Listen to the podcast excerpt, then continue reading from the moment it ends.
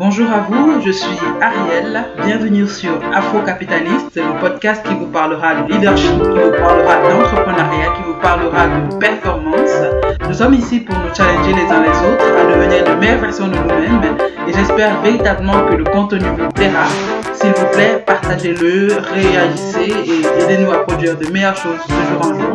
Bienvenue parmi nous sur Afro-Capitaliste. Bonjour à tous et une fois de plus, bienvenue sur Afro-Capitaliste. À ce micro, je suis Ariel Ikeng et c'est un plaisir pour moi de vous retrouver depuis le Cameroun. Alors aujourd'hui, on va aborder un thème qui va, je pense, parler à beaucoup d'entrepreneurs. C'est celui des ressources humaines et notamment, on va se poser la question comment est-ce qu'on fait pour avoir une équipe qui déchire? Donc, euh, hmm, personnellement, euh, je travaille majoritairement pour l'instant comme freelance. Ce qui fait que euh, j'ai pas une grosse expérience, ou du moins la possibilité de travailler en équipe pleinement, à part quand je suis chez un client et que lui, il a une équipe, ou bien euh, lorsque je fais intervenir un consultant externe, etc., et que donc du coup, on est plutôt une équipe de fait. Mais toujours est-il, en début d'année, en fait, il m'est arrivé pendant 3 à 4 mois, près de 4 mois quand même, d'avoir deux collaborateurs, plus ou moins permanents, c'est vrai qu'ils travaillaient à, temps partiel. Et de cette petite expérience-là, j'ai retenu beaucoup de choses qui m'ont interpellé en tant que manager, qui m'ont interpellé en tant que leader et en tant qu'entrepreneur. L'une des premières choses que j'ai apprises de par l'expérience que j'ai eue avec eux, c'est qu'on peut avoir des gens intelligents, des gens diplômés, des gens qui ont un parcours euh, en entreprise, mais ça ne fait pas forcément d'eux, dans le domaine par exemple qui est le mien, le conseil, ça ne fait pas forcément d'eux en fait des gens qui sont intéressants pour le poste que j'ai à pouvoir. Ce qui veut dire quoi? Euh, De manière simple, ils étaient très compétents, très intelligents, mais euh, j'étais choquée en fait de ce que il y avait une difficulté à sortir de ce qu'on sait pour concevoir des solutions pour la personne ou bien la situation qui est en face. Et plus loin que ça, la majeure partie du temps, en fait, ils attendaient de moi des directives, une direction, beaucoup de précision. Et euh, malheureusement, en fait, ça manquait d'initiative, ça manquait de, on va dire quoi, de, toute la créativité que j'aurais attendu, la créativité et la réactivité que j'aurais attendu, en fait, de gens qui, qui ont à peu près mon profil de formation même si les parcours euh, d'expérience professionnelle sont vraiment différents. Et ça m'a vraiment beaucoup fait réfléchir. Je pense que c'est après ça, ou un petit peu avant même, euh, que j'ai commencé en fait à drafter euh, ce que j'attendais d'un collaborateur ou de mes futurs collaborateurs. Quelles sont les qualités à la fois en termes de compétences purement techniques et de skills non classiques?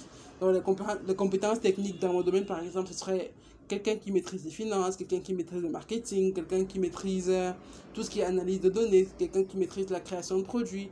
Du point de vue tech, quelqu'un qui maîtrise le développement web, qui est euh, full stack développeur ou bien, ou bien, ou bien un architecte cloud, ce genre de choses. Ça, c'est des compétences purement techniques que je pourrais rechercher et que j'ai dressé en fait dans, dans ce que j'attends des différents collaborateurs, des différents profils de collaborateurs qu'il me faut sur la durée. La deuxième chose, euh, c'était donc justement les compétences auxquelles on ne fait pas souvent attention en fait, mais qui pourtant se retrouvent, se matérialisent au quotidien et sont source en fait de la frustration qu'on observe. Donc je me plaignais par exemple de l'attentisme de mes collaborateurs et du fait qu'il manquait de, punch et de créativité en fait et de capacité à résoudre des problèmes. Et donc du coup c'est là que je, je comprends que au-delà de ce qu'on voit, il y a ce qu'on ne voit pas. Il y a l'esprit d'entreprise qui ne se voit pas. Il y a euh, la capacité d'analyse qui ne se voit pas forcément du premier coup d'œil. Il y a la créativité et l'ouverture d'esprit qui ne se voient pas forcément au premier coup d'œil, mais qui pourtant sont essentielles pour quelqu'un dans un environnement en fait, où on a besoin de pouvoir créer de nouvelles choses, où on a besoin de pouvoir se réinventer, réinventer l'entreprise dans laquelle on travaille. Le problème de plusieurs professionnels, en fait, c'est qu'ils arrivent dans des cadres où tout est déjà fait. Et donc, du coup, quand ils sont dans un domaine comme. Enfin, je vais dire quoi Quand on se retrouve pleinement dans l'entrepreneuriat, voilà, où en fait, c'est chaque jour, en fait, que je dois définir ce qu'il y aura sur la page blanche qui est en face de toi. Quand tu te retrouves dans cet, dans cet environnement-là, c'est un peu compliqué. Et euh, il est donc intéressant de comprendre que je ne recrute pas dans une PME comme j'aurais recruté euh, dans une start-up ou une PME, comme j'aurais recruté dans une grande entreprise ou une moyenne entreprise. Donc, euh, véritablement, hum, il y a des petites choses qu'on doit comprendre en fait en tant que manager. Et actuellement, en fait, vu que je suis sur le point de recruter, de recruter encore quelqu'un, ça m'a fait justement revenir à cette situation-là et essayer de recomprendre en fait qu'est-ce qui n'avait pas marché, qu'est-ce qui n'avait pas accroché. C'est pas contre, euh, au fait, ils ne sont pas restés aussi sur la durée parce que ils étaient là pour des missions spécifiques, première chose. Mais en plus de ça aussi, ils avaient, ils ont eu la chance de trouver euh, d'autres opportunités et j'ai été ravi en fait de les euh, accompagner vers ces autres opportunités là. Mais bon, je ferme la parenthèse. Donc du coup, je suis en train d'essayer de, de recruter quelqu'un d'autre et ça m'a justement fait revenir à cette petite base-là, en fait, de qu'est-ce qu'il faut véritablement, de quoi est-ce qu'il faut s'assurer pour que dans le recrutement qu'on fait, dans le choix qu'on fait d'un partenaire, d'un collaborateur, etc., comment faire pour se rassurer que c'est le bon match, que c'est la bonne personne, que c'est la bonne personne à la bonne position.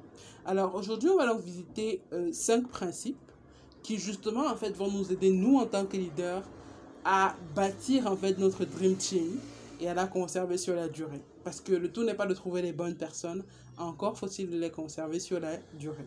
Donc, euh, le premier skills, du moins la première chose à laquelle il faut regarder, c'est qu'est-ce que j'attends réellement de mon collaborateur.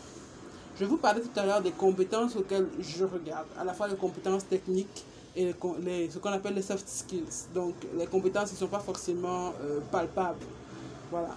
Donc, euh, du coup, la première question je me pose en tant qu'entrepreneur, c'est celle-ci. Qu'est-ce que j'attends d'un collaborateur? Pour moi, en fait, et ce n'est pas simplement par rapport au poste, mais même par rapport à l'entreprise. Par rapport à la façon dont j'aimerais que les choses se fassent. Par rapport à la qualité de service que je veux délivrer. Par rapport au niveau d'excellence et de rigueur que j'attends. Qu'est-ce que je veux de mes collaborateurs? C'est aberrant de voir des gens chercher des développeurs, chercher des, community managers, chercher des communicants sans avoir une idée claire de quel profil de personne est-ce qu'il me faut. Quel profil de personne, pas simplement du point de vue technique, oh je sais coder en HTML, en machin, c'est pas l'essentiel. L'essentiel maintenant, au-delà de la compétence technique, c'est d'avoir l'esprit et le mindset qu'il faut pour le poste dans cette organisation précise. Donc moi, en tant que manager, mon premier devoir, c'est celui-ci. Qu'est-ce que je, je veux? Qu'est-ce que j'attends? De mes collaborateurs Est-ce que je suis plus à l'aise avec le type de profil qui sera simplement là pour attendre mes directives parce que je suis pas quelqu'un qui fait facilement confiance et donc du coup, euh, il faut juste des gens qui soient prêts à suivre les ordres et prêts à faire ce qu'il fait le job comme il faut quoi. Est-ce que je suis plutôt dans une dynamique où je veux des gens qui soient prêts à participer, des gens euh, qui seront euh, constructifs dans les discussions, qui seront prêts en fait à mettre quelque chose d'intéressant sur la table en termes de propositions, en termes d'idées, en termes d'actions, etc. Donc du coup, je vais plutôt aller rechercher en fait des intrapreneurs qui vont euh, se sentir chez, chez moi comme étant chez eux et qui auront la volonté en fait de pouvoir contribuer à l'initiative ou à ce qu'on est en train de créer. Ou est bref, il faut qu'on puisse penser réellement à où est-ce qu'on va et avec qui est-ce qu'il faut qu'on marche pour arriver où est-ce qu'on veut aller. Et donc justement, à partir de ce premier point-là, on en arrive au second. C'est qu'il ne faut pas simplement euh, avoir conscience de ce qu'on veut, mais il faut déjà que ce soit vraiment clair. Et je pense même que euh, les deux premiers points vont de pair. Le deuxième point, c'est celui de définir clairement la vision et la direction que mes ressources humaines doivent prendre. De manière très simple c'est bien d'avoir un profil compétent. Mais si ce profil compétent-là, dans votre entreprise, ne comprend pas où est-ce que vous êtes en train d'aller, il y a de très fortes chances que sa compétence sera inutilisée ou si oui, euh, avec des gaspillages latents. En fait, il n'aura pas la, la, potentialité de pleinement se déployer parce qu'il ne sait pas exactement dans quelle direction est-ce qu'il doit concentrer ses efforts. Donc, il faut que moi, en tant que manager, en plus de savoir quel profil est-ce que je recherche, pour faciliter la collaboration, je sache aussi dans quelle direction est-ce que je veux qu'on s'amène ensemble en tant qu'équipe, en tant que collaborateur. Donc, telle est la vision de mon entreprise, quelle est la direction que l'on doit prendre actuellement. Et donc, du coup, toi, en tant que euh, euh, informaticien que je recrute, en tant que développeur que je recrute, toi, en tant que comptable que je recrute, voilà ta place dans cet échiquier-là pour arriver dans cette direction. Voilà ta place dans la voiture que nous sommes en train de construire pour arriver dans telle direction. Donc, il est nécessaire et ne soyons pas étonnés en fait que parfois on a des gens vraiment très très doués, mais malheureusement en fait euh, on n'arrive pas à, les pousser au maximum de leur potentiel. Parce que très souvent en fait ça dépend de cette petite chose-là. Vous n'avez pas défini clairement la vision, vous n'avez peut-être pas répété suffisamment longtemps ou bien suffisamment bien étayé pour que les gens puissent comprendre, ah tiens, voilà l'essence de l'entreprise dans laquelle je me trouve, voilà l'esprit dans lequel je dois travailler. Et donc du coup, je m'aligne et je donne le meilleur de moi-même pour continuer d'aller dans la direction qui est celle de l'entreprise. Donc euh, ça, c'est le deuxième point. Définir clairement la vision et la direction de l'entreprise. Et la partager avec ses collaborateurs. Et la première, le premier, on s'en souvient encore, c'est de définir clairement qu'est-ce qu'on attend de ses collaborateurs. Et ces deux points-là vont de pair. La troisième chose, une fois que tu as recruté ta bonne personne, que tu lui as donné la bonne vision et la bonne direction, du moins que tu lui as clarifié ses points de vision et de direction, la troisième chose à faire, c'est de créer l'environnement en fait qui est pro-performance. Créer un environnement pro-performance. Et qu'est-ce que ça veut dire créer un environnement pro-performance? Simplement, pour qu'une personne soit performante, il, faut des il y a différentes composantes qui rentrent en jeu. La première, la plus évidente qu'il vous semble, c'est celle de la rémunération. C'est le point le plus, euh, on va dire quoi, qui, qui te vient le plus facilement à l'esprit quand on parle de qu'est-ce qu'il faut pour motiver quelqu'un. Il faut le payer à sa, à sa juste valeur, idéalement. Mais maintenant, j'ai envie de mettre la parenthèse pour dire que quand les autres composantes dont on va parler sont présentes, Parfois même la rémunération n'a pas d'importance. Parce que l'être humain, ce n'est pas que l'argent, c'est beaucoup d'émotions, c'est beaucoup de, de, de, de, de vécu, c'est beaucoup, beaucoup plus en fait que simplement le matériel. C'est la sensation, c'est la volonté, c'est l'esprit, c'est l'âme, avant d'être simplement le corps et le matériel. Donc du coup, au-delà de la rémunération, l'autre composante de l'environnement pro, pro, ou bien pro performance, L'autre composante de cet environnement pro-performance-là, c'est tout ce qui concerne justement euh, le progrès. On recrute quelqu'un de très bien, avec un profil intéressant, un profil excellent. Mais si la personne ne trouve pas dans votre mission, dans votre façon de travailler, de quoi progresser, de quoi se voir avancer, de quoi se voir se réaliser, de quoi se voir se déployer, forcément cette personne-là ne pourra pas vous donner le meilleur d'elle-même et il y a de fortes chances que vous la perdiez rapidement. Donc, pouvoir créer un cadre de progrès. Le progrès, ici, là, va, inclure la, nécessité pour vous, en fait, déjà, premièrement, de comprendre c'est quoi les attentes de la personne que je recrute. Où est-ce qu'elle se voit dans 5 ans? Où est-ce qu'elle se voit dans 10 ans? C'est quoi véritablement son plan professionnel? Et du coup, comment est-ce que moi je m'aligne dedans? Comment est-ce que je fais pour que elle trouve dans la raison d'être de notre entreprise une partie de sa raison d'être à elle. Parce que justement, c'est ça le but en fait, que les gens achètent le projet. Le but de votre leadership, ce n'est pas d'avoir des gens qui font le job, c'est des gens qui font le job au maximum de leur potentiel parce qu'ils ont compris et ils adhèrent pleinement à tout ce qui compose en fait votre mission, votre vision et la direction que vous êtes en train de prendre. Il y a donc une nécessité pour nous en tant que leader, à la fois de savoir, oui, qu'est-ce qu'on attend des gens, mais qui sont les gens qu'on a réussi à recruter? C'est quoi leurs attentes à eux? Parce que on le dit très très très souvent ici sur cette chaîne-ci, mais euh, une entreprise durable repose sur la satisfaction en fait de toutes les différentes parties prenantes. Autant vous en tant qu'entrepreneur et actionnaire de votre projet, vous devez être satisfait du travail qui est fait et de la valeur, valeur ajoutée qui est créée. Autant les employés de l'autre côté aussi doivent avoir aussi satisfaction dans cette interaction-là. Ils doivent pouvoir avoir une rémunération à la hauteur de leur potentiel. Ils doivent pouvoir ressentir qu'ils sont en train de progresser. Plus loin que ça maintenant aussi, il faut pouvoir créer un cadre de travail qui justement épouse cette notion de performance. Parfois, ça voudra dire avoir un cadre de travail convivial. Parfois, ça voudra dire avoir un cadre de travail assez euh, strict. Parfois, ça vous... En fait, bref, dépendamment de l'esprit dans lequel vous travaillez, dépendamment aussi de des prédispositions en fait des personnes que vous recrutez parce que par exemple c'est difficile pour les développeurs de se concentrer dans des endroits où il y a tout le temps des allées et venues. Donc du coup c'est intéressant peut-être de leur fournir une pièce à eux ou un coworking à eux ou bien bref un endroit qui leur soit propre et qui leur permette justement à eux de se déployer comme ils en ont euh, la facilité ou le besoin en fait pour être performants. Donc la troisième chose on se répète On a dit premièrement qu'il faut savoir clairement qu'est-ce qu'on attend de nos ressources humaines, du coup dresser un profil clair. La deuxième chose, c'est qu'une fois qu'on a des gens en face de nous, on va pouvoir leur donner clairement quelle est la vision de l'entreprise et la direction dans laquelle elle va. Parce que des bonnes personnes sans direction ne peuvent rien produire de bon. La troisième chose, c'est qu'il faut créer un cadre pour la performance.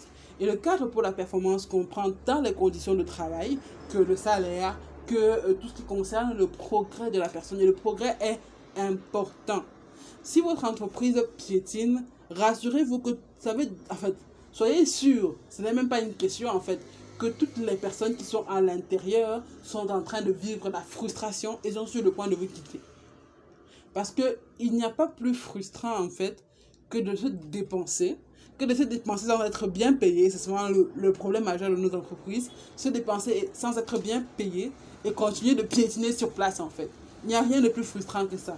Et la frustration, forcément, cause des problèmes à l'entreprise. La frustration cause des vols, la frustration cause des retards, la frustration cause les départs, les départs euh, non signalés. La frustration cause énormément de pertes à une entreprise.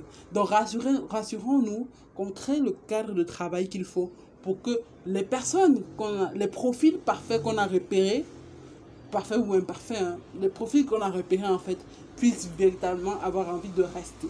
Parce que c'est aussi ça, euh, ce vers quoi on veut aller. On veut avoir les bonnes personnes, mais idéalement, il faudrait qu'elles restent et qu'elles puissent croître avec nous. Ou si, si vraiment, euh, et c'est là que je fais la parenthèse, en fait, si vraiment elles ont déjà euh, exploré tout ce qu'elles pouvaient explorer avec nous, vraiment, qu'on les laisse aussi s'en aller. Mais bon, c'est la parenthèse, je ferme la parenthèse. Le quatrième point, le quatrième principe qu'il faut pour avoir une équipe qui déchire, c'est euh, véritablement de s'assurer qu'on est le leader qu'il faut pour cette équipe-là.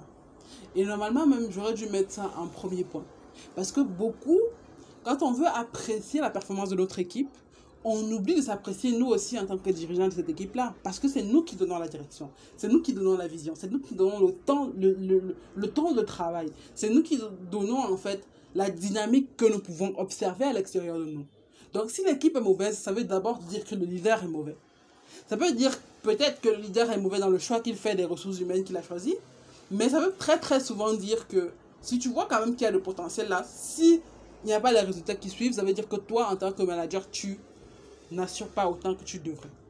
Donc il y a une nécessité pour nous d'être les leaders qu'il faut non seulement pour notre équipe, c'est-à-dire qu'il faut être à l'écoute pour comprendre c'est quoi les attentes des gens qui sont en face de moi, c'est quoi leurs difficultés, comment est-ce qu'on peut améliorer le cadre de travail, comment est-ce qu'on peut les équiper un peu plus pour qu'ils puissent travailler un peu mieux, comment est-ce qu'on peut les former un peu plus, comment est-ce qu'on peut les inciter à rester motivés, à rester concentrés, focusés, à grandir aussi. Donc il y a ce travail-là de, entre guillemets, mentoring et accompagnement de son équipe. Et de l'autre côté, il y a aussi un travail de leadership envers soi-même. Parce que pour que tu puisses être la bonne personne pour eux, il faut que toi-même aussi tu puisses être conscient de, ok, c'est quoi mes forces, c'est quoi mes faiblesses? Et comment est-ce que je capitalise sur mes forces? Et comment est-ce que j'empêche mes faiblesses d'être un frein pour la performance de l'équipe? Donc, es-tu un bon leader pour toi-même? Es-tu un bon leader pour ton équipe? La question se pose. Est-ce que tu es quelqu'un qui manque de direction? Est-ce que tu es quelqu'un qui manque d'organisation? Est-ce que tu es quelqu'un qui manque d'écoute? La question se pose. Et si tu es un mauvais leader, ne t'inquiète pas, ton équipe sera nulle. Point barre. À moins qu'il y ait un autre leader dans l'équipe qui s'élève et qui justement fasse ce travail que toi tu ne fais pas en fait. Mais maintenant, la question reste simplement, es-tu un bon leader? Sinon, qu'est-ce qu'il te manque? Qu'est-ce que tu peux travailler sur toi, sur ta personnalité, sur ta façon de gérer ton équipe, sur ta façon de communiquer avec elle, sur ta façon de l'orienter? Qu'est-ce que tu peux réellement faire? La question se pose, c'est le quatrième point. Et le cinquième point, dans la continuité en fait de, du, du précédent, dit simplement que pour te rassurer que tu as une équipe qui déchire, il faut tout le temps demeurer dans un, dans un processus d'apprentissage. Tout le temps demeurer dans un processus d'apprentissage. Parce que le parcours entrepreneurial est jonché de difficultés.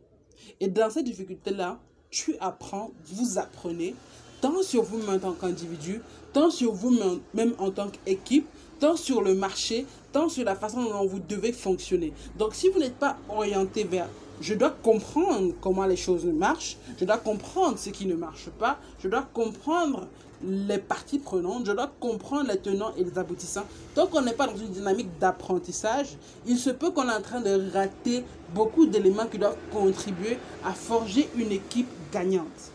Donc, il y a une nécessité pour nous en tant que leader, en tant que manager, de véritablement avoir la bonne dynamique. Une bonne dynamique d'apprentissage en tant que leader, mais aussi en tant qu'équipe, en tant que manager, en tant qu'ensemble et en tant qu'individu dans l'ensemble, en fait. C'est pour ça que c'est aussi intéressant, au-delà de l'apprentissage de par l'expérience qu'on est en train de vivre, de pousser ses collaborateurs aussi à se former un peu plus dans leur domaine de spécialisation ou même dans le domaine adjacent. Parce que parfois aussi, c'est intéressant que l'un puisse comprendre le travail de l'autre et justement mesurer en fait tout ce qu'il y a comme euh, euh, enjeu derrière en fait. Donc, véritablement, véritablement, c'est le cinquième point. Il faut pouvoir demeurer dans une dynamique d'apprentissage. Et du coup, je nous fais donc un dernier appel. On est en train de réfléchir à la question comment est-ce que je fais pour avoir une équipe qui déchire? On s'est donné cinq principes. Et le premier était choisir, définir clairement quel est le profil de personne qu'il faut pour mon entreprise. Définir du point de vue technique et définir du point de vue humain, en termes de compétences techniques, en termes de compétences, euh, de soft competence, de, de, de soft skills de compétences non palpables, mais humaines. Voilà, la première chose. La deuxième chose, c'est qu'il faut pouvoir définir clairement quelle est la vision et la direction que mon équipe doit aborder, doit, euh, euh, affronter. Pourquoi? Parce que justement, tu ne peux pas évaluer à quel point ton équipe est bien si vous n'avez pas un objectif à atteindre et que justement vous vous évaluez par rapport à votre niveau d'atteinte de cet objectif-là en fait. C'est le deuxième point. Le troisième point, c'est qu'il faut pouvoir créer un environnement qui est pro-performance. Un environnement pro-performance comprend la rémunération, le cadre de travail, tout ce qui concerne le progrès des gens qui composent l'équipe et de l'équipe en général. C'était le troisième point, créer le cadre de travail pro-performance. Le quatrième point, c'est de se rassurer que moi-même en tant que leader, je suis le leader qu'il faut pour mon équipe, je suis le leader qu'il faut pour moi-même. Am I a good leader? Là, le cinquième point, c'est de demeurer dans une dynamique d'apprentissage. Sur ce, j'espère que ça vous aura challengé d'une manière ou d'une autre et que vous aurez trouvé ça utile. À titre personnel, c'est quelque chose que je veux implémenter alors que je recommence à recruter. Donc, euh, je vais faire très très attention. J'ai déjà dressé mes différents profils pour les différents postes en fait que j'ai l'intention de fournir. Et j'ai dressé en fait le profil qu'il faut du point de vue technique et le profil en fait du point de vue euh, soft skills. Donc quel est l'esprit que je veux que ces gens-là aient Premièrement, dans mon cas, dans mon cas par exemple, ce sera des compétences essentiellement entrepreneuriales. Une expérience dans le domaine est absolument nécessaire. Et bref, vous savez mieux que quiconque en fait ce que ce à quoi vous aspirez en termes de comment est-ce que je veux qu'on travaille? Quelle est l'ambiance de travail que je veux avoir au bureau? Quel est le type de personne que je veux à côté de moi? Donc du coup, posons-nous la question et décidons de travailler pleinement dans la dynamique. Parce que très souvent, on s'arrête au fait d'avoir de bonnes personnes. Mais si on ne donne pas une bonne direction à cette bonne personne-là, on a raté le travail. Si en donnant la bonne direction-là, on ne se rassure pas aussi qu'on leur donne le bon cadre pour qu'elles puissent être déployées en étant épanouies, on manque le coche. Si on fait, on crée le bon cadre, on paye bien, on fait, on fait tout pour que ça soit confortable et tout, tout, tout, et que derrière, on n'est pas le bon leader qu'il faut pour parfois remettre les choses en, taper du sur la table et mettre les choses en ordre et être l'exemple dont elles ont besoin sur la durée pour rester concentré, discipliné, focusé, on manque quelque chose. Donc c'est vraiment une dynamique complète. Et tant qu'on n'est pas dans une optique d'apprentissage, tant qu'on n'est pas dans une optique d'introspection et d'amélioration, il y a de fortes chances qu'à un niveau de parcours, on faute, on chute et on rate notre équipe de feu. Donc, euh, j'espère que cet épisode vous aura plu. Il était un peu long, mais je crois en fait qu'il en vaut la peine. Donc, euh, merci d'avoir pris le temps de l'écouter jusqu'ici et on se retrouve la prochaine fois. Sur ce, productive semaine à vous. À plus.